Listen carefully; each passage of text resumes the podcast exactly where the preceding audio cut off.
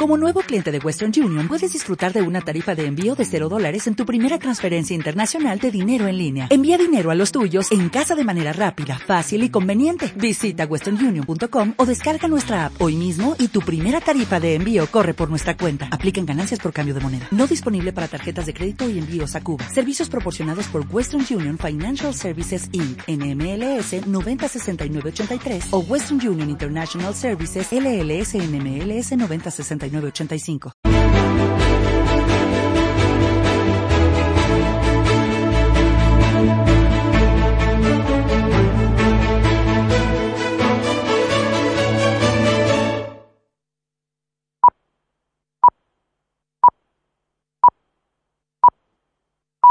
Son las 9 de la mañana. CMM Radio. Informativos. Buenos días. El próximo miércoles el sindicato UGT ha convocado una concentración ante la sede de la patronal albaceteña para exigir más medidas que eviten accidentes laborales. Todo después de que ayer se produjera el cuarto accidente laboral en Castilla-La Mancha en los últimos dos días. Un hombre de 54 años que realizaba labores en el plan de empleo en zonas rurales deprimidas en Lezuza, en Albacete, y fallecía tras sufrir un infarto. Javier González es el responsable del sindicato en la provincia. Instamos a que se refuerce la vigilancia de las condiciones laborales en los puestos de trabajo, a la vez que se forjen las políticas necesarias y las acciones oportunas para mejorar las condiciones laborales de los trabajadores para evitar este tipo de sucesos. Más cosas hoy. Las Pedroñeras celebran la 46 edición de la Feria Internacional del Ajo. A las 11, sesión de la lonja del ajo y la cebolla y posteriormente tendrá lugar una charla conferencia. El objetivo, un año más, es promocionar dentro y fuera de nuestras fronteras la seña de identidad de la comarca que supone el sustento económico de cientos de familias, tanto en la recolección como en la transformación del ajo. José Manuel Tortosa es su alcalde que sean el punto de encuentro entre productores, comercializadores, eh, consumidores de nuestro producto más preciado, el ajo morado de las preñeras. Gracias a él vivimos y gracias a él tenemos esperanza en el futuro. Y en los sucesos, esta madrugada ha muerto un joven en Madrid y otro ha resultado herido en lo que parece una pelea entre bandas. Miriam Calderón. Un joven de 19 años y de origen brasileño ha muerto y otro de 17 español y de origen dominicano ha resultado herido grave en una posible reyerta con armas blancas entre bandas latinas. Ocurrió anoche en el barrio de Carabanchel. Ya han sido detenidos los tres presuntos autores de la muerte del joven brasileño. Todo apunta a que el chico de 17 años que se encuentra hospitalizado participó en la agresión a la víctima mortal. Además de él han sido detenidos otros dos como presuntos partícipes en el apuñalamiento del fallecido que recibió una puñalada a la altura del corazón. Y un apunte más, los taxistas de Barcelona están en huelga indefinida, lo acordaban anoche en una asamblea general en lo que aprobaron también continuar con las movilizaciones, todo tras la decisión del Tribunal Superior de Justicia de Cataluña de mantener la suspensión del reglamento que limita la actividad de los vehículos con conductor en la ciudad. Y en meteorológico, hoy más calor. Laura González Moino, buenos días. Hola, muy buenos días. Pues tenemos por delante un fin de semana caluroso, aunque bastante llevadero, con máximas que van a rondar los 35-36 grados, pero no se confíen porque el lunes comienzan a subir los termómetros y ya sí que sí, la semana que viene marcaremos los 40 grados e incluso los vamos a superar. Así que vamos a disfrutar de los últimos días agradables que nos quedan. Hoy tendremos algunas nubes altas por el norte de la comunidad, sobre todo durante la mañana, porque luego se van a ir retirando con mucho en general y temperaturas similares a las de ayer o ligeramente más bajas en toda la región, salvo en el sureste, donde siguen en aviso amarillo por calor. En Albacete capital marcarán los 37 y en Ellín pasarán de los 38. En el resto estarán entre los 34 y los 36. Siguen informados en Radio Castilla-La Mancha y en cmmedia.es. Servicios informativos. CMM Radio. Próximamente se publica el plazo de convocatorias de ayudas focal de industrias agroalimentarias. Solagro, líder en ingeniería agroalimentaria con más de 15 años de experiencia en inversiones agroalimentarias, está a tu disposición para diseñar tus próximas inversiones. Trabajar con Solagro es apostar por innovación y seguridad. Solagro, pasión por tu proyecto. Llámanos y te asesoramos. 925 25 53 89 925 25 53 89. Personal cualificado y equipo humano hacen de Avicon referente en el mundo agroalimentario. Esfuerzo inversor para un pienso de calidad con el objetivo de satisfacer la demanda de nuestros socios y sus explotaciones ganaderas. Avicon, la fuerza de una cooperativa de proximidad. Ser grande no es una cuestión de tamaño, sino de calidad. Avicon. Todos sabemos que lo más importante es cuidar nuestra salud. ¿Por qué iba a ser distinto con tus animales? Desde Ambiotec hacemos de la ganadería un medio de producción rentable y sostenible mediante un crecimiento sano y equilibrado de tus animales. Ambiotec apuesta por la salud y el bienestar como pilar fundamental para el ganado. A través de nuestros programas de alimentación y nuestros productos libres de antibióticos, ofrecemos soluciones personalizadas ajustadas a tus necesidades. Infórmate en www.ambiotecbalance.com y contacta con nosotros a través del correo electrónico info@ambiotecbalance balance.com o llama al 925 67 26 42. Ambiotech es salud para tu ganado. Deut Farm se establece en Tomelloso. Deut Farm, Same y Lamborghini amplían sus puntos de venta en La Mancha, añadiendo a la orden talleres desde Madridecos como concesionario oficial. Su nuevo punto de venta y reparación en Tomelloso, Talleres Gromat. Visítenos en calle Los Molinos 2 de Tomelloso junto a la carretera de Villarrobledo o solicite información en los teléfonos 600 674 848 o 609 386 872. Talleres La Orden, Talleres Gromat y Deufan. Calidad para los profesionales.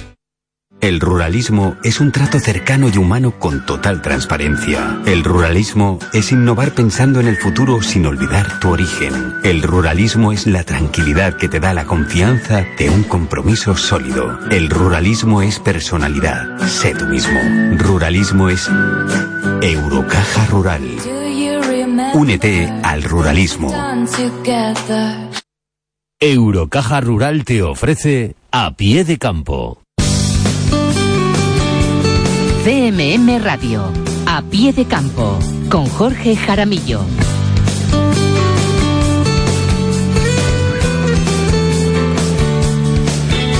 Muy buenos días, ¿qué tal están? Bienvenidos a esta cita semanal aquí en la radio, con muchísimos datos, eh, análisis interesantísimos, importantes como siempre, pero además en esta recta final de la campaña de comercialización de vino, con la primera cifra ya de estimación de campaña de lo que puede ser la vendimia en nuestro país, 42, 43 millones de hectolitros, dice Cooperativas, campaña por tanto similar a la del 14, 15 o 16, que estuvo muy marcada por la sequía, y aquí en la región entre 23, 24 millones de hectolitros, decía ayer mismo la sectorial reunida en Tomelloso. Si nos atenemos a esas cifras, no cabe duda que hay que hacer mosto. Habrá que hacer mosto por lo menos más que el año pasado, porque es fundamental equilibrar el mercado. Por lo tanto, hacer 4, 3, 4 o 5 millones de hectolitros no debería ser ningún problema. Llamamiento a la tranquilidad en ese sentido. Recuerden que el enlace calculado por cooperativas estaría por debajo de 7 millones de hectolitros, con lo cual los depósitos se han ido aligerando en una campaña donde se ha ganado algo más de precio. Vamos a ver si se puede mantener la próxima cosecha con estas cifras que son previsiones. No olvidemos que son previsiones, pero ese llamamiento a ordenar la campaña también pasa por diversificar la oferta en mosto y en alcohol de uso de boca. Luego enseguida entramos en el detalle del análisis, sobre todo porque también en la destilación que pide protagonismo la industria alcoholera. Bueno, pues ya saben que están las ayudas del programa de apoyo al vino, que por cierto quedaban ayer publicadas las bases en el Diario Oficial de Castilla-La Mancha con esa partida de unos 31 millones y medio para la destilación de subproductos. El programa de apoyo al vino preocupa en este sentido a la Consejería de Agricultura en el contexto de las negociaciones de la PAC porque ese presupuesto de más de mil millones de euros nace también del acuerdo que tienen que cerrar todavía los jefes de Estado y de Gobierno. En la reunión bilateral que tuvo el consejero Francisco Martínez Arroyo con el ministro Luis Planas, este asunto estuvo sobre la mesa, como también la oposición a cualquier recorte. La prioridad absoluta que es para Castilla-La Mancha blindar el presupuesto de la PAC, que haya un techo por explotación a partir de 100.000 euros de ayudas públicas una vez descontados los costes laborales. Para nosotros es muy importante que se mantenga ese techo. Bueno, pues los regadíos también sobre la mesa en esa reunión, las obras pendientes y comprometidas por el gobierno anterior para Castilla-La Mancha, hablaremos de ello. De regadío fundamentalmente porque ha comenzado también otro cultivo. En este sentido, eh, bueno, pues ya saben que en las pedroñeras está el ajo, un cultivo social importantísimo con la feria que recomendamos esta mañana, y el melón que ha empezado las cortas, uno prácticamente trasladando ya la actividad a los almacenes, en campo se corta el melón. Ya Murcia y Cartagena ya casi están terminados, están en el noventa y tantos por ciento y nosotros empezamos sobre el, el tema de las sandías sí que es verdad que está colapsado. Muchas cosas, como siempre, que contarles, así que no avanzamos más contenidos para invitarle a que se quede con nosotros en esta próxima hora, aquí en su radio, en este 28 de julio de 2018, pasado Santiago y Santana, en el que ya hemos visto que por fin van pintando las uvas, ya saben lo que dice el refrán, para la Virgen de Agosto ya están maduras, así que un saludo de Javier Orihuel en la parte técnica, otro de quien le habla Jorge Jaramillo en nombre de todo el equipo, arrancamos. A pie de campo, el informativo agrario de Radio Castilla-La Mancha.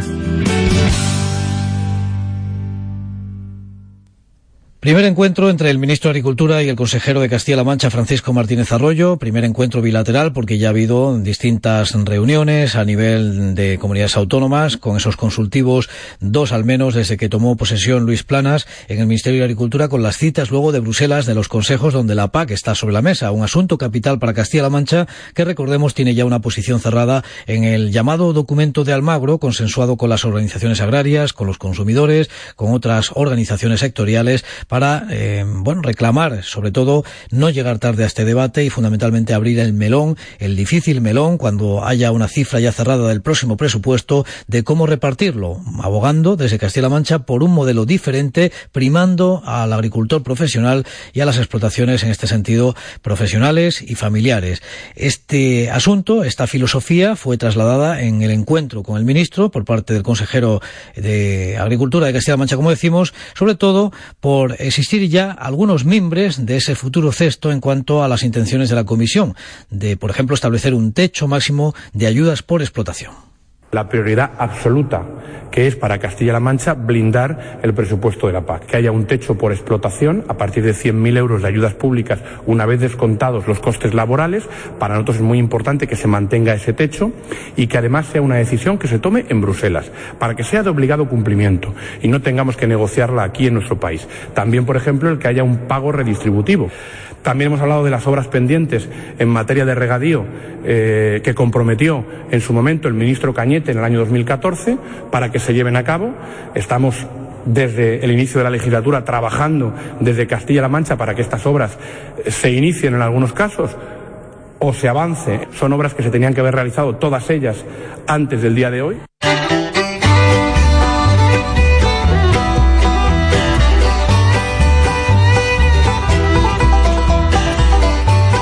Bien, pues ya han visto por las explicaciones del consejero que la reunión con el ministro dio para más, evidentemente con ese compromiso que tenía el Ejecutivo anterior con Castilla-La Mancha, algunas obras de mejora y modernización de regadíos que ahora retomará en ese sentido Luis Planas y que seguramente tendrá que dar un impulso el nuevo presidente de la SEIASA, que ayer confirmaba el Consejo de Ministros el nombramiento del que fuera consejero de Agricultura en Castilla-La Mancha durante tantos años, Alejandro Alonso, es el nuevo presidente en ese sentido de esta sociedad pública que tiene entre sus cometidos la modernización y las obras hidráulicas que tienen que ver con los regadíos. Por tanto, nombramiento estratégico de Luis Planas, del ministro de Agricultura, al eh, rescatar en este sentido a Alejandro Alonso como presidente, presidente ejecutivo de esta sociedad de modernización de riegos, la SEIASA oficial que depende del Ministerio de Agricultura. Aquí en Castilla-La Mancha, con toda la actividad que hay en el campo en este momento, con las grandes cosechas, eh, la vendimia de la que ahora hablaremos en detalle con esas primeras cifras estimativas de lo que puede ser la producción de vino y mosto, estamos eh, con otros cultivos en marcha. Bueno, pues la Comisión de Flujos Migratorios, que habitualmente eh, convoca la delegación del Gobierno en la región para ordenar precisamente esos flujos migratorios cuando ha habido que tirar de mano de obra extranjera, o también escuchar y conocer la demanda de mano de obra que tienen las organizaciones agrarias con problemas puntuales como ha eh, escenificado Asaja, por ejemplo, la última recolección de la aceituna, no encontraba gente para ir a la aceituna. Bueno, pues con ese objeto, el nuevo delegado del Gobierno en Castilla-La Mancha, Manuel González Ramos, citó a todos los miembros de esta Comisión de Flujos Migratorios, donde también está las fuerzas de seguridad del Estado, para ordenar también en ese sentido los movimientos y sobre todo recordar igualmente a los empresarios agrícolas los derechos y las obligaciones. Ya saben que los planes de prevención de riesgos laborales, las altas en la seguridad social, los alojamientos obligatorios cuando se cuenta con esas cuadrillas, en fin, explicaciones del delegado del Gobierno en la región. Aquí se necesita la colaboración de todos, los propios dueños de los inmuebles, los ayuntamientos, las empresas temporales de trabajo que las hay.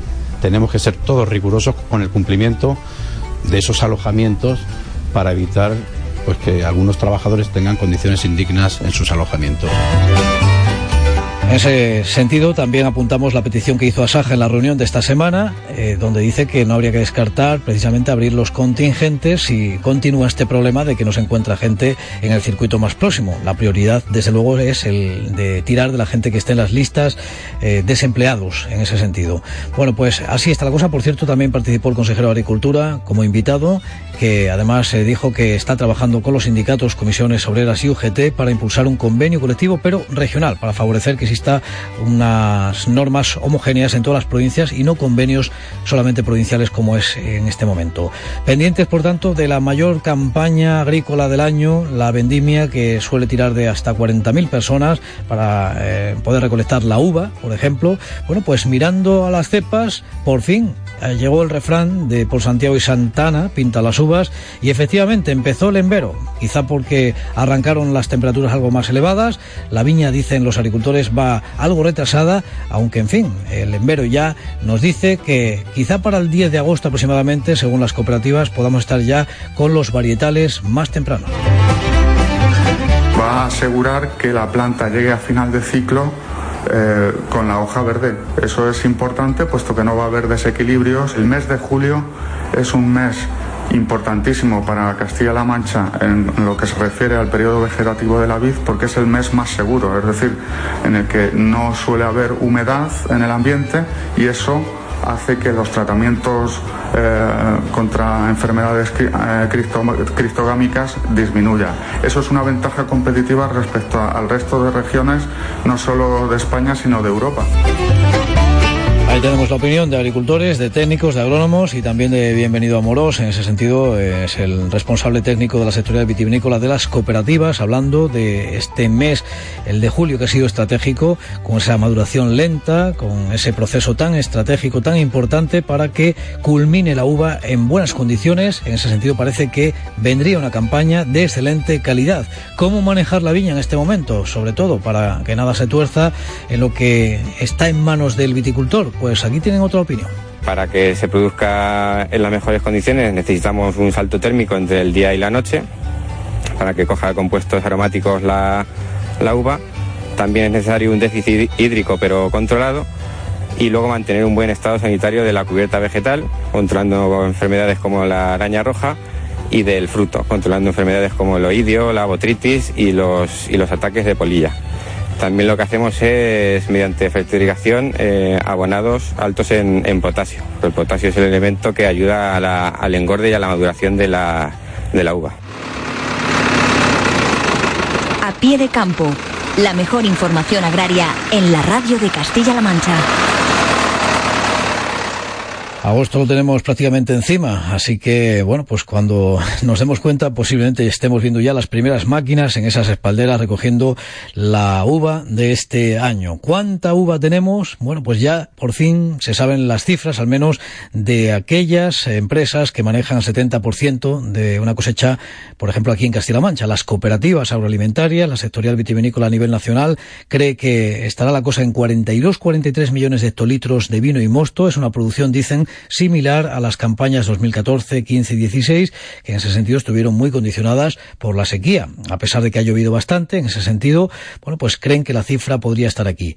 Y en la región, ¿de qué estaríamos hablando? Ayer mismo, en Tomelloso, en la sede de lo que ha sido hasta ahora el la sede del IRIAF, el Instituto de Investigaciones Agroalimentarias, bueno, pues eh, las bodegas y cooperativas cruzando sus datos, viendo los aforos que han hecho a pie de campo, hablan de entre 23 y 24 millones de hectolitros, un volumen que si computamos las bajas existencias, dos millones de hectolitros menos que el año pasado, es decir, hay un escenario en ese sentido bastante favorable, bueno, pues es el momento de recordar que habría que diversificar la oferta para estar en la misma senda de precios posiblemente de la que ha disfrutado en este momento las bodegas y cooperativas en la última campaña. Para nosotros pensamos que vamos a tener una cosecha que va a estar alrededor de los 23 o 24 millones de hectolitros dentro de, Castilla-La Mancha y para una cosecha global en, España de unos 42, 43 millones.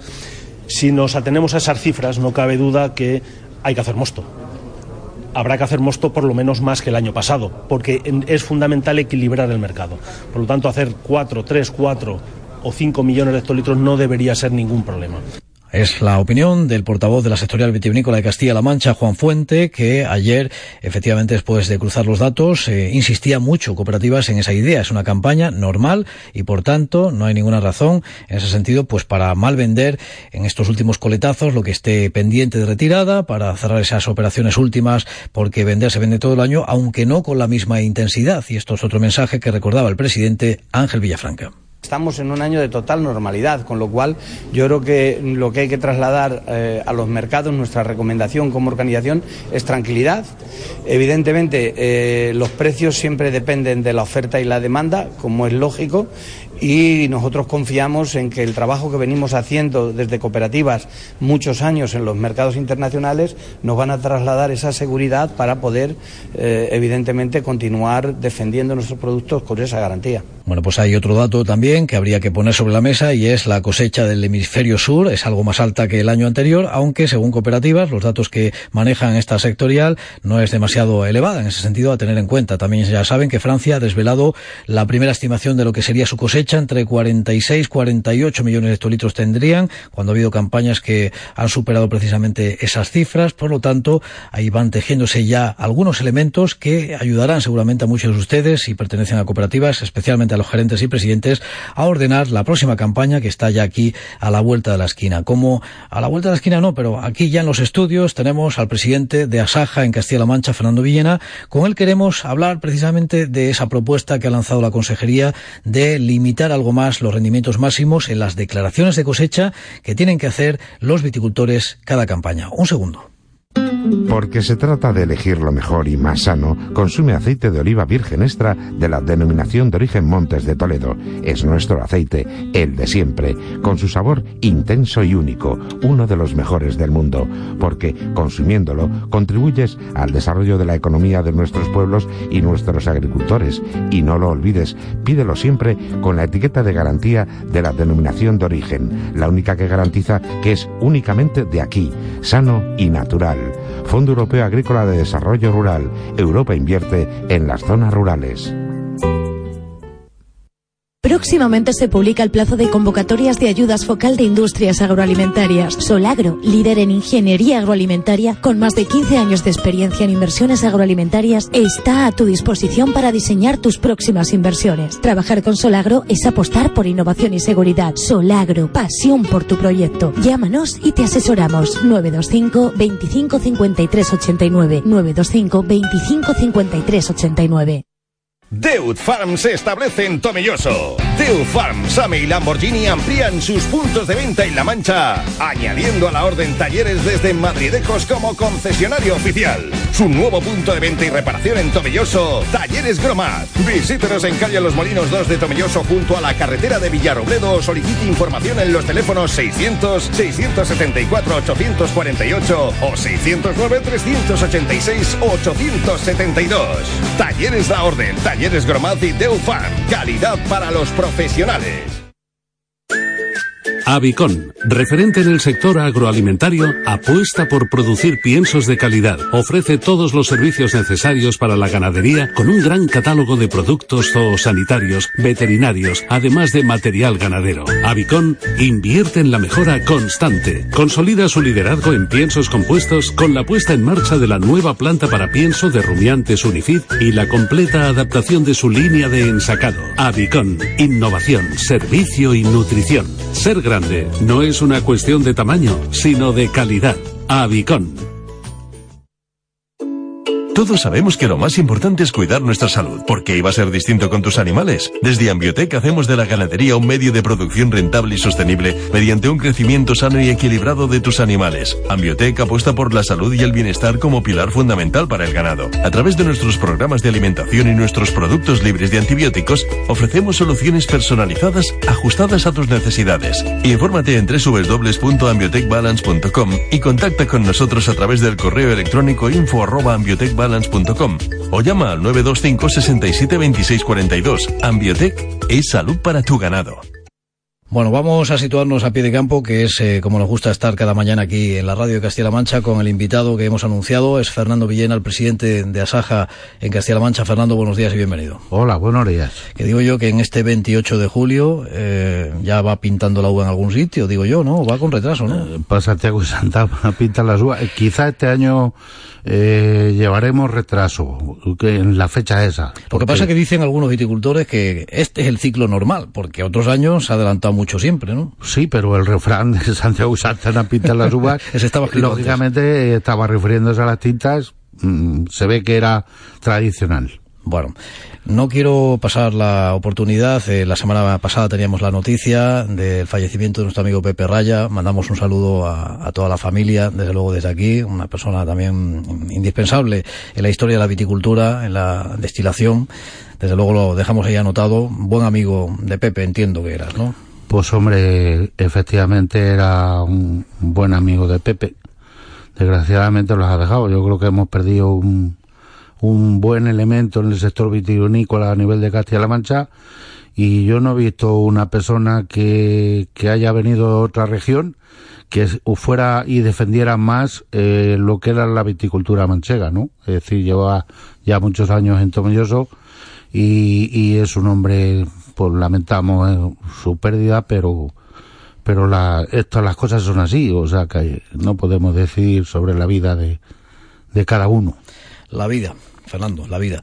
Bueno, vamos a hablar precisamente de esa propuesta que tenéis todas las organizaciones agrarias de modificar eh, los rendimientos en las declaraciones de cosecha. Me gustaría que aclaremos bien este asunto porque el debate estaba abierto y hay personas eh, que a lo mejor eh, han confundido esta medida con lo que son los rendimientos de las denominaciones de origen. Nada tiene que ver.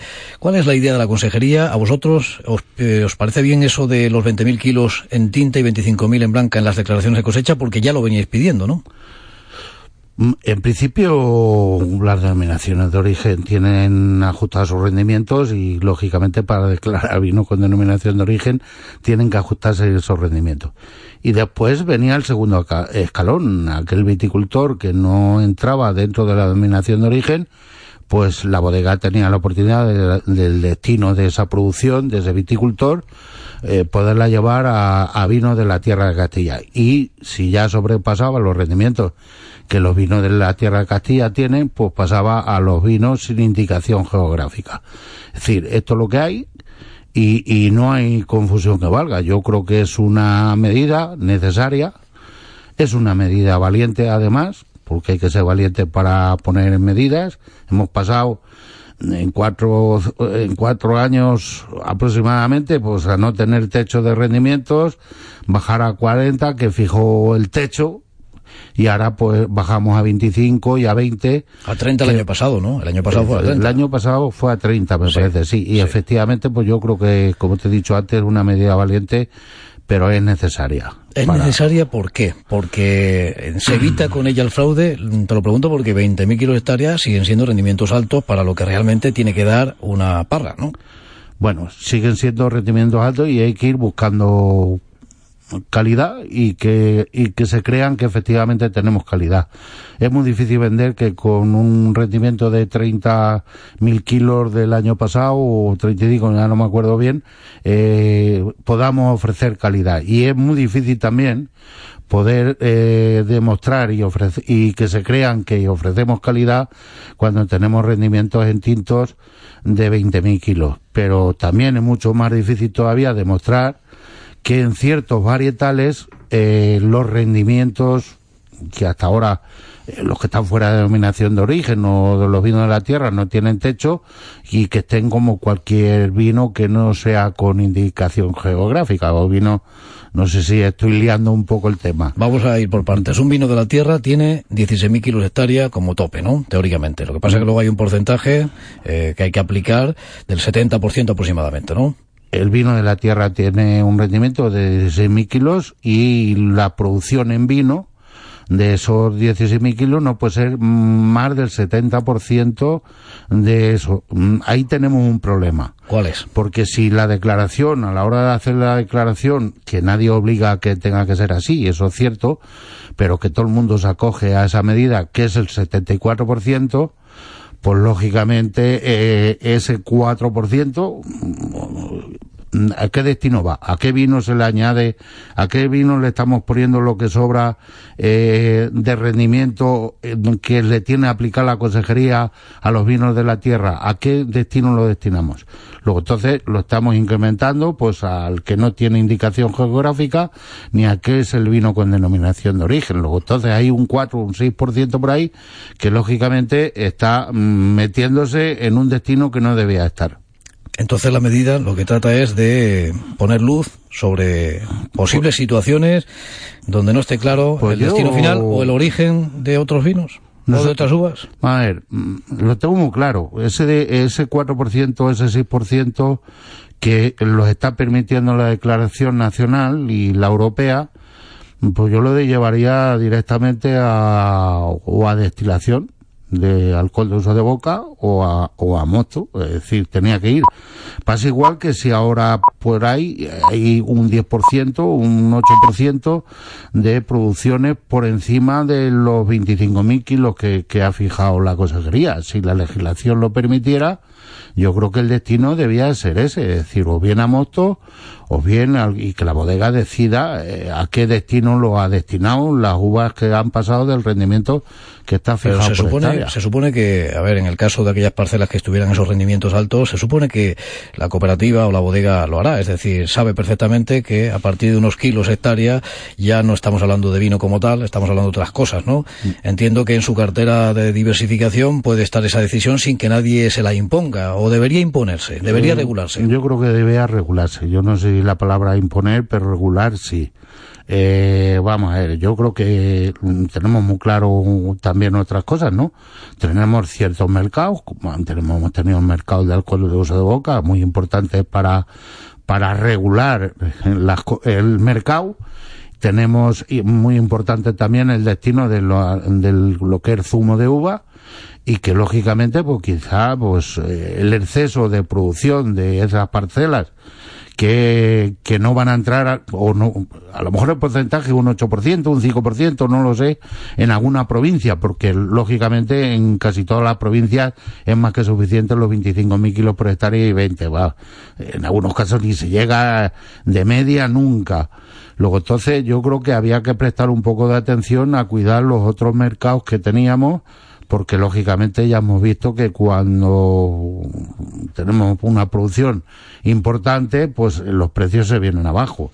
Y que lógicamente lo defendemos mejor con poco el, tanto en rendimientos limitados o producciones que por desgracia la sequía eso los han hecho de que estos años pues los precios hayan remontado. Yo creo que aquí hay una realidad, no tenemos fijado lo que son los costes de producción y somos malos vendedores algunas veces porque los entran prisas a la hora de vender y algunas veces no somos capaces también de vender lo que producimos. Las dos cosas no sé cómo se pueden casar. O sea que Pero si producimos mucho hay que vender barato y todo el mundo piensa fuera de, de nuestras fronteras o dentro de nuestras fronteras que la mancha tiene que producir muy barato y mucho. Y bueno, eso no es un buen mensaje de cara al exterior. De cara al exterior, como tampoco es un buen Ni al mensaje. interior tampoco. Lo que hacen, eh, o lo que hemos sabido que han, que han hecho en Francia, ¿no? Eh, eh, con el fraude de, de esos vinos que, que se han destapado, que, que etiquetaban como franceses sin serlo, ¿no? Es decir, que aquí tenemos un compromiso con la trazabilidad y esta es una medida que busca reforzar ese compromiso con la trazabilidad y la transparencia, ¿no? Bueno, lo de Francia, pues es una cosa más, que han tardado dos años en salir las sentencias y lógicamente pues era la compra de un vino del país que fuera, en este caso parece ser que era de España y que lógicamente a la hora de venderlo pues en vez de poner que, era de España pues lo que le han puesto es que era vino producido en Francia. ¿Por qué lo han hecho? Seguramente porque el valor añadido de un producto como francés en el en vino está por encima de lo que, que, le puedan poner si lo han comprado en España cuando, cuando todo el mundo hemos presumido que hemos vendido mucho, pero con unos precios que todos conocemos. Luego entonces, mm, yo estoy esperando también, porque ya va a ser un año de la denuncia que se hizo el año pasado de ciertas bodegas o ciertas empresas, porque mm, ciertas empresas que estaban haciendo una práctica que no está regulada en España, que está prohibida en España, que es la chatalización, con productos que lógicamente ni siquiera son de la remolacha, y que estoy esperando a ver si, por ejemplo, hay un ejemplo de que la gente vea que aquí pues tenemos control de, de, lo que estamos haciendo, es decir, que, se, cumple la legislación y que efectivamente las sanciones están para algo. Se supone que eh, hubo una investigación, hay una investigación, ha habido declaraciones incluso de, de muchas partes, de la fiscalía. están en manos del fiscal el tema, pero que lógicamente la gente, porque en España es que queremos... Lo que pasa es que aquella, aquella denuncia, Fernando, aquella denuncia eh, también generó un cierto revuelo por la imagen que se pudiera estar dando con, con la denuncia del sector vitivinícola en su conjunto cuando aparentemente ese problema estaba localizado en unas empresas que vosotros llamasteis piratas en su momento cuando hicisteis aquella rueda de prensa, pero claro, ha habido agricultores que se han visto soliviantados en, el, en la imagen general que se pueda estar dando de una cosa que nada tiene que ver con el sector en su conjunto. Lógicamente, en esta sociedad que vivimos, pues ahí estamos para todos los, los justos y para todos los casos. Yo creo que mm, eh, a la hora de, de hablar en, salvo que pueda haber un, un, porcentaje pequeño de gente que piense que eso le podía haber perjudicado o le ha perjudicado a la región, yo creo que todo el mundo con la boca chica sabía que estaba pasando y que estaba bien hecho lo que se había hecho. Ahora, pues luego, pues lógicamente, pues libertad de expresión y todo el mundo puede pensar y... ¿Cuándo crees que saldrá este asunto? Pues no lo sé, si pasa lo que en Francia todavía le queda. Sí, dos años, imagínate. Hasta dos años ellos, pues nosotros que estamos en España, que vamos un poco más retrasados, pero lo que queremos es que efectivamente si ha habido delito, pues que se cumplan las sanciones y, y, que parezca que aquí hay gente que controla. Hay una cosa que, que se me estaba olvidando de decir. De nada vale si vamos a poner techo de producción a, a los agricultores, a las hectáreas que manejamos los agricultores, si luego no se controla lo que está pasando en la bodega y en la industria, ¿no? Entonces, Pedís responsabilidad también, ¿no? vayamos a cargar todo el peso de, de controlar y regular la producción en el sector vitivinícola, eh, los agricultores, sino que yo creo que hay que incidir más en la bodega. Yo no sé si, yo sé que están haciendo un esfuerzo en la administración, pero yo creo que es insuficiente. El consejero ha dicho que hay un plan de trazabilidad reforzado para esta vendimia incluso, con lo cual... Eh, pero siempre empezamos por el mismo lado. Empezamos por la producción que lógicamente hay que empezar por la producción, pero luego eh, los productores pensamos que no se, no se aprietan suficientemente los tornillos a ciertas industrias que hay, porque la mayoría estamos cumpliendo o cumplen todos con, con los reglamentos y con las trazabilidades que tenemos que tener del producto, pero luego se los escapan unas cuantas, 20 o 22 o 15, las que sean, que lógicamente algunos nombres, algunos nombres en su momento atrás, hace ya algunos años, arruinaron a unas cuantas cooperativas y que siguen funcionando con otros sí, con, con otras personas al frente, pero que siguen siendo los mismos. Luego, entonces, eh, ahí tenemos un, ahí tenemos un campo que hay que trabajar. Y desde luego yo estoy convencido de que está trabajando en la administración. Pero la gente lo que queremos ver es qué es lo que pasa cuando pillan a alguien haciendo algo que no está bien, eh, ¿para qué vale? Si, si se, hable que el año pasado el consejero habló de 68 si hay gente en el sector se hable pues yo creo que o se le expulsa o se cierran esa bodega o algo. Por cierto, eh, ¿qué opina el presidente de Asaja sobre la denominación de origen Valdepeñas? Eh, ¿Ve que se ha normalizado la situación? Recientemente celebrado una junta directiva, han decidido prorrogar ese mandato de representatividad que, que se dieron por dos años y que expiró en mayo por otro año más, también incluido el presidente de la interprofesión. Sí, esto es lo de siempre, ¿no?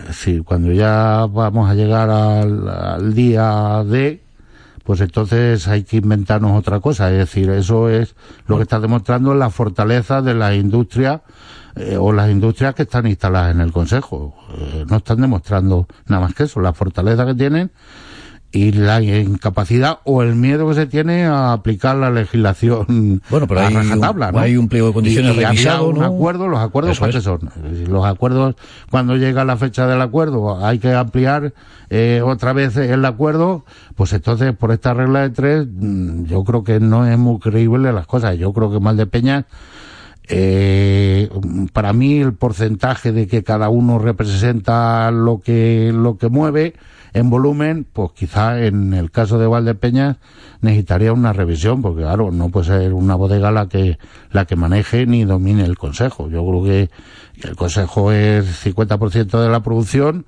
y 50% de la industria. Bueno, pero, así está aparentemente repartido. Así está aparentemente repartido, Sí, ¿no? tiene que vender las uvas. Y algunas veces cuando la bodega que compra es la que maneja el tinglao, pues ya sabemos lo que pasa, ¿no? Eh, y entonces yo creo que es una debilidad que se haya ampliado un año más, pero eh, hay que aceptar de que estamos en una democracia y que estamos en un acuerdo, mejor un mal acuerdo que una guerra, ¿no? Desde y luego. esto es lo que podía haber pasado. Ahí parece ser un proyecto de presentar una nueva asociación de viticultores independientes de la comarca de Valdepeñas. Eh, ya veremos a ver cómo fragua y quién está detrás. ¿Quién, quién es, ¿Quién es el agricultor independiente? ¿El que tiene que venderle las uvas al que se las compra, que es la industria que le compra las uvas? ¿Con ese agricultor vamos a hacer una organización independiente? Pues otro fraude más.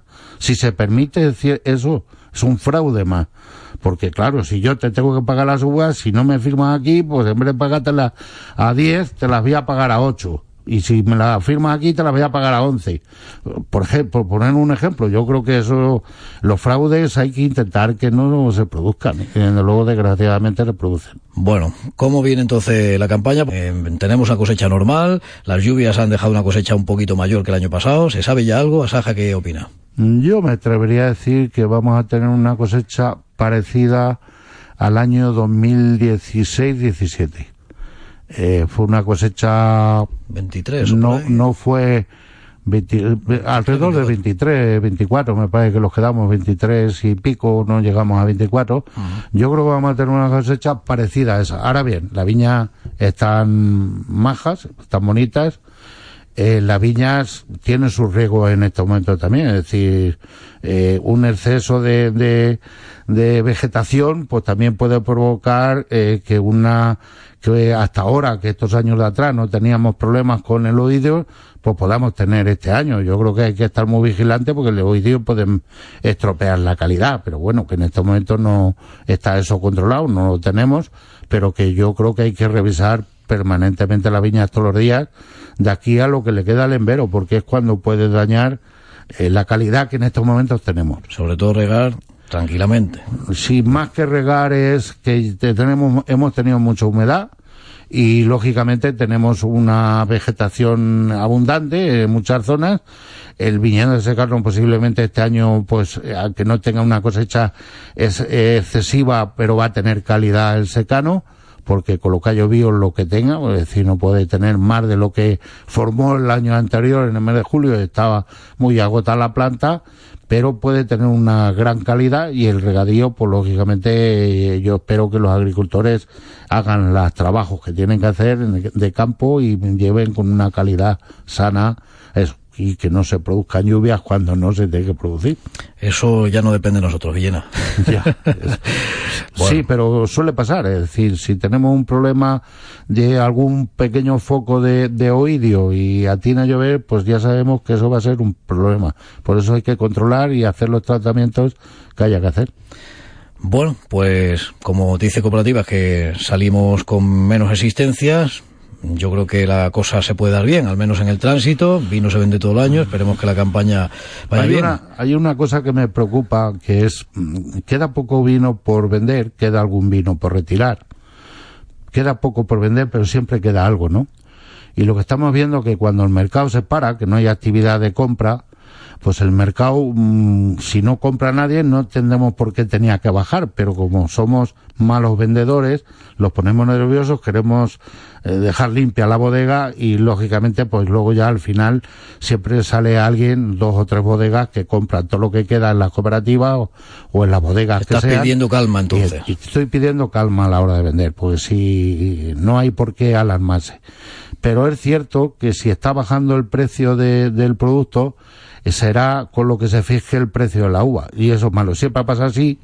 Y el precio de la uva no tiene nada que ver con el precio del vino. El precio de la uva es que tenemos unos costes de producción fijos y por debajo de eso nunca se debería vender, que es lo que hacen los franceses, que se defienden como pueden, pero que ese es su modelo y su sistema. Decir, vender por debajo de los costes de producción, de la producción que ha entrado en la bodega, pues yo creo que es una mala política y una política indeseable, ¿no? Pues nada, un placer tenerte aquí una mañana más, con la que despedimos además la temporada radiofónica. Habrá que estar pendiente en agosto de la viña, el programa de la tele ahí lo tenemos, que no para. Y en fin, nos seguimos viendo, ¿no? Lo seguiremos viendo y esperemos que lo veamos el Día del Viticultor, como siempre, en Tomelloso, que es el 26 de agosto. Me lo anoto entonces. Anótatelo. Venga, adiós. Adiós. Si quieres volver a escuchar esta entrevista, entra en el canal iVox del programa. Pie de campo. Radio Castilla-La Mancha. Bien, nos situamos ya en las Pedroñeras, que abría ayer las puertas de la edición número 46 de la Feria Internacional del Ajo Morado, una feria con ese carácter, eh, por la participación también de representantes del sector de otros puntos de países productores, también en ajo, y en ese sentido de todo el sector nacional que se congrega durante estos días precisamente en el recinto ferial de allí de las Pedroñeras que recomendamos. Lo inauguraba el consejero Francisco Martínez Arroyo, que entregaba el reconocimiento a Copamán como entidad asociativa prioritaria de interés regional, valoraciones también de Julio Bacete, que por cierto Copamán va a formar parte del patronato de la Fundación Dieta Mediterránea, que también preside el consejero. Copamán ya es una entidad prioritaria de interés regional agroalimentario. Es decir, ha superado el umbral mínimo de facturación en el sector del ajo para ser reconocida como tal. Es la quinta empresa en la región que consigue la figura de entidad prioritaria regional. Por cierto, para todos aquellos productores de ajo que tuvieron daños por las tormentas de Pedrisco, las tormentas que provocaron también inundaciones en la superficie de la campaña, que ya se ha recogido prácticamente, decirles que Agroseguro ha iniciado el pago 16 millones de euros. El 86% de esas indemnizaciones se quedan aquí en Castilla-La Mancha, fundamentalmente en Albacete, con algo más de 9 millones de euros que irá en compensación por las pérdidas que han tenido nuestros agricultores.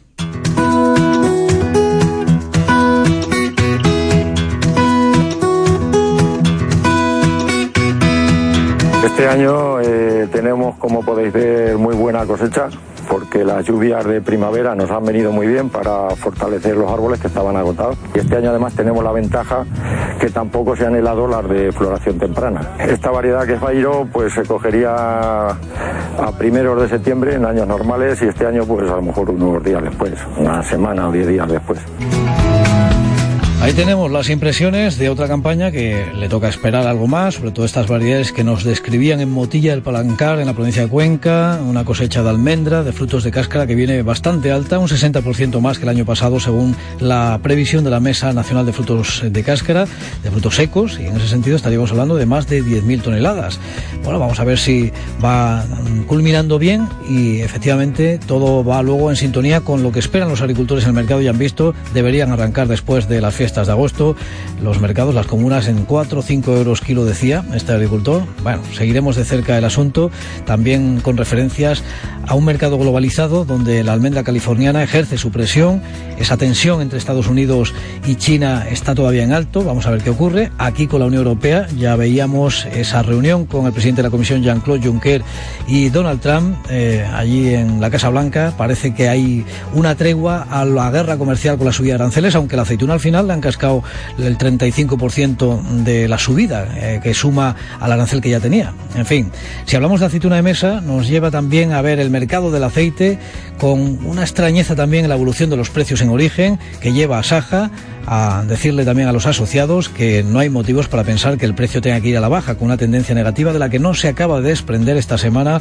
descuentos en aceite virgen y en lampante, ligeras subidas en el virgen extra, Blanca Corroto. ¿Eso qué significa? Pues que seguramente que el aceite tenga un pelín de repunte. No vamos a esperar grandes precios, como mucho pueda repuntar pues a 2,90, 2,95. Tanto Andalucía como Castilla-La Mancha, pues afortunadamente con estas lluvias que hemos tenido, la cosecha no pinta mal. Pero lo que sí que sabemos son datos que ya se están dando a nivel mundial, como por ejemplo, pues Italia, que tiene un 28% menor de producción para la campaña que viene. Túnez también tiene menos producción. Grecia también tiene menos producción.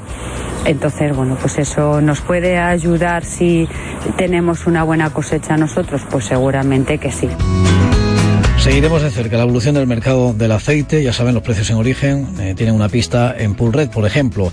La otra campaña que espera mejor precio que el año pasado por estas fechas es la del melón y la sandía, fundamentalmente el melón. Llega en un momento bastante despejado en cuanto a la producción que ha encajado Murcia, que ya habría terminado las cortas. Llega Castilla-La Mancha, se queda en solitario en el mercado, en un momento bastante óptimo, según el presidente de una de las cooperativas meloneras más importantes de Tomelloso, la Santiago Apóstol, Jesús Serrano y otros Este año no ha pasado lo que el año pasado, que se nos, se nos pegaron con la región de Murcia. Ya Murcia y Cartagena ya casi están terminados, están en el noventa y tantos por ciento y nosotros empezamos sobre limpio.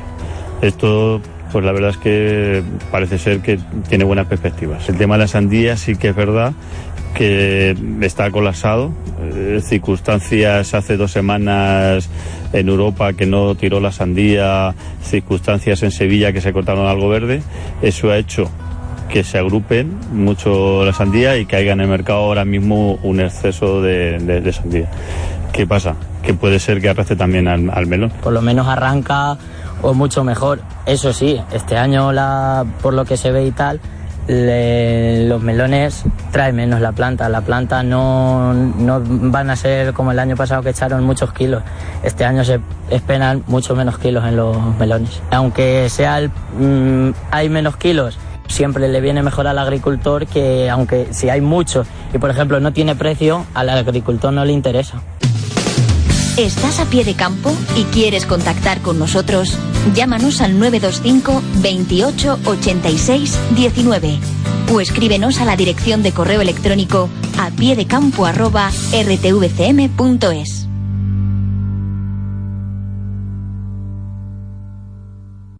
Nos importan nuestros agricultores y ganaderos. Nos importan nuestros pueblos y el desarrollo rural. Nos importan, sobre todo, nuestras cooperativas. Somos UTECO Toledo, la mayor cooperativa de suministros y servicios de Castilla-La Mancha. Únete al cooperativismo del futuro. Más información en utecodetoledo.com o en el 925 22 16 00. UTECO Toledo patrocina esta sección.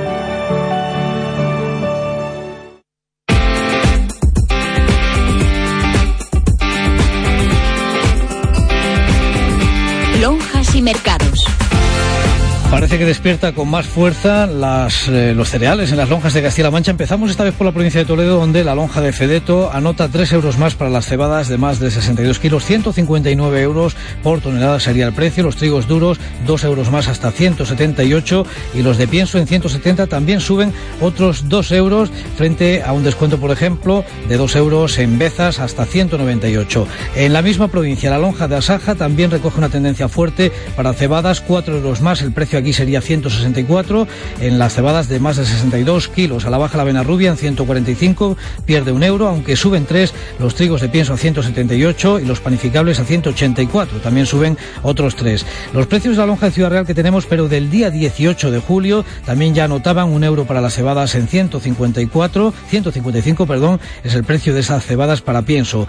Y si miramos a la lonja Albacete en la sesión de esta semana, recogen dos euros más hasta 158 el, la cotización cotización media es de cebadas para pienso, ese sería el precio en la lonja albaceteña. Los trigos panificables suben un euro hasta 177, los de fuerza permanecen en 220 y los forrajeros en 171, un euro más que la semana pasada. Este es el precio que da también para maíz de secadero, sería otra subida de un euro hasta 175 en la lonja albaceteña, donde nos quedamos para completar esta radiografía de los mercados con el cordero manchego con IGP, 20 céntimos repunta la cotización con IGP hasta 10 kilos, 4,76, 4,82, 15 la segunda categoría hasta 15 kilos, en ese sentido en 4,20, 4,26 y otros 12 más de cotización para el peso de 15 a 19 kilos, 3,42, 3,48. El cabrito fino, atención, sube 75 céntimos de euro por kilo, 4,42, 4,48 en la base de 7 a 9 kilos. Ahí tiene también un precio de referencia la leche en este caso, sin cotización, sin variación la de cabra en 6,32, 6,92 es el precio que marca para este mes.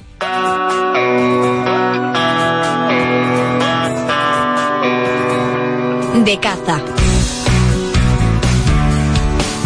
Bueno, pues Aurora de Pablos no ha venido, pero sí está aquí Ángel Sánchez Crespo. Buenos días y bienvenido. Hola, ¿qué tal? Puntual a la llamada. Puntual a la llamada. Ella estará escuchándonos seguro desde Las Vegas Seguro el sí, Tajo. seguro sí. Otro saludo, otro sábado más. Para ella, claro que sí. ¿Qué pasa con las liebres, Ángel? ¿Qué está Bueno, pasando? Hay mucha inquietud de momento, pues no está claro qué está pasando, pero es verdad que hay un gran revuelo, sobre todo a partir de esos vídeos que hemos podido ver, también muchas fotografías en redes sociales que han corrido como la pólvora, noticias que empezaban en Andalucía, fíjate, con evidencia de muchas liebres muertas, una elevada mortandad y además con síntomas muy preocupantes porque son muy parecidos a los síntomas de la mixomatosis, una enfermedad muy común, muy conocida en el conejo, pero bastante más extraña, aunque en un caso clínico determinado en las liebres. Hay preocupación, pues si efectivamente fuera esta enfermedad, que sería por tanto muy problemática porque tendría una rápida expansión y como decimos un alto nivel, una elevada mortandad.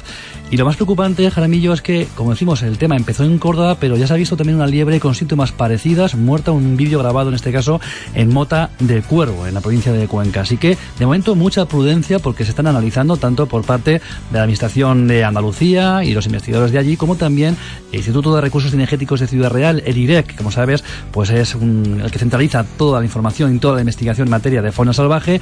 Está ya manos a la obra. ¿Qué dice la Federación de Galgos y la de Caza? Pues efectivamente, lo primero, tranquilidad y lo segundo, colaboración a la hora de dar todos los detalles si se ven síntomas como este y liebres muertas, avisar rápidamente para que el IREC investigue. Por tanto, a esperas de ver qué pasa con ese problema. La federación lo que recomienda es no repoblar con liebres los cotos por si existiera el problema que no se extendiera. Así que estaremos muy atentos.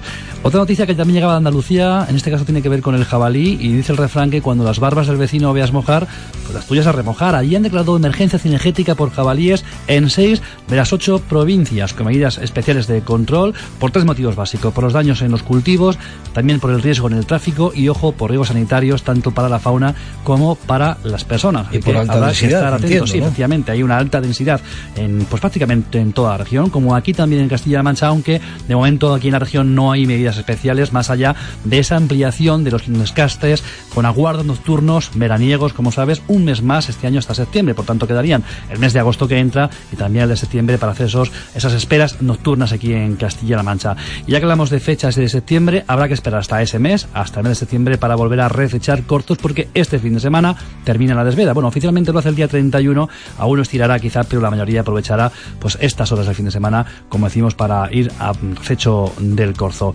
Y un apuntito de pesca, Jorge, este calor tan suave que hemos tenido hasta ahora, aunque también ya empieza a apretar, ha influido, fíjate, en la cría del black bass. Ha retrasado la freza, el desove de esta especie, incluso ha obligado a algunos clubes a aplazar competiciones para no interferir, para no molestar la cría. Fíjate cómo influye el tiempo este año. Pues sí, además si hablamos de calor, sobre todo la- el que viene la semana que viene, ¿no? Bueno, pues habrá que estar preparado, no pasa nada. Pues ya sabes, Aquí estaremos, botijito al lado, si estamos en el campo, un botijito de barro, ¿no? Sí, efectivamente, lo mojamos un poco para que esté refresco, se pone debajo de la pámpana y aguanta toda la mañana. Han visto lo que sabe, ¿eh? Hasta, te iba a decir hasta el sábado que viene. Uy, no, no, no, no, paras, no, damos paras, un ¿eh? salto. Efectivamente, a pie de campo va a parar, como venimos contando a los oyentes esta mañana, va a parar para que respire un poquito el programa y también para que lo cojamos con fuerza en el primer sábado de septiembre. Aquí estamos puntuales, como hace ya 16 años y pico. Bueno, ¿eh? en la tele sí que estamos mañana, Sí, este lunes. Efectivamente. Y mañana también. mañana, y mañana domingo a las 3 y 5. es que, claro, como no paramos, bueno, pues nada. Hasta la vuelta. Adiós. Eurocaja Rural te ha ofrecido a pie de campo.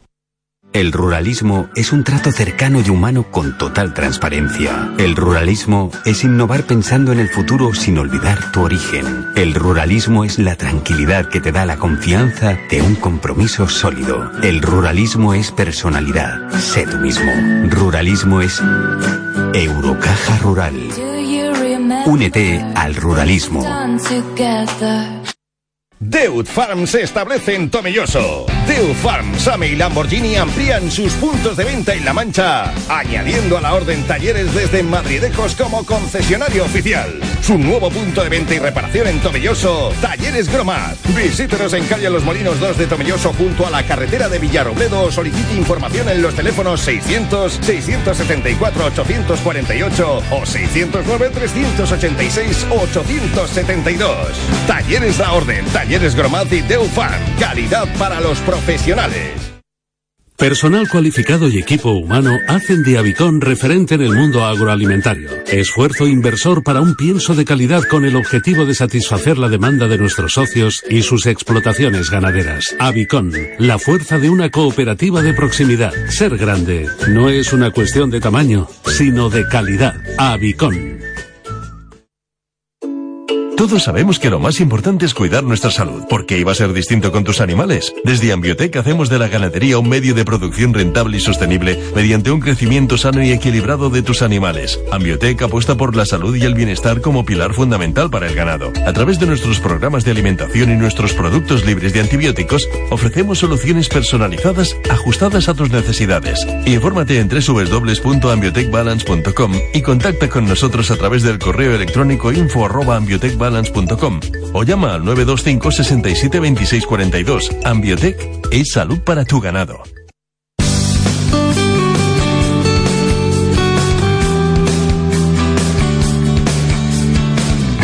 Pues señoras señores, en nombre de todos los compañeros que hacemos a pie de campo, de todo el equipo campero, de los compañeros de la parte técnica, Javi Orihuel, ha tocado hoy despedir con nosotros la temporada radiofónica. Un placer como siempre, maestro Orihuel.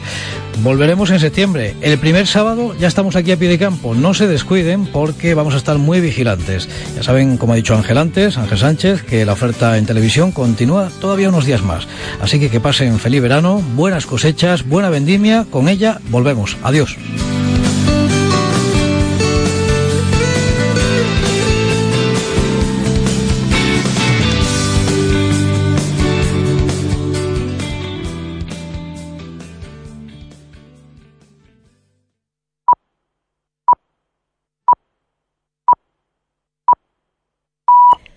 Las 10 de la mañana.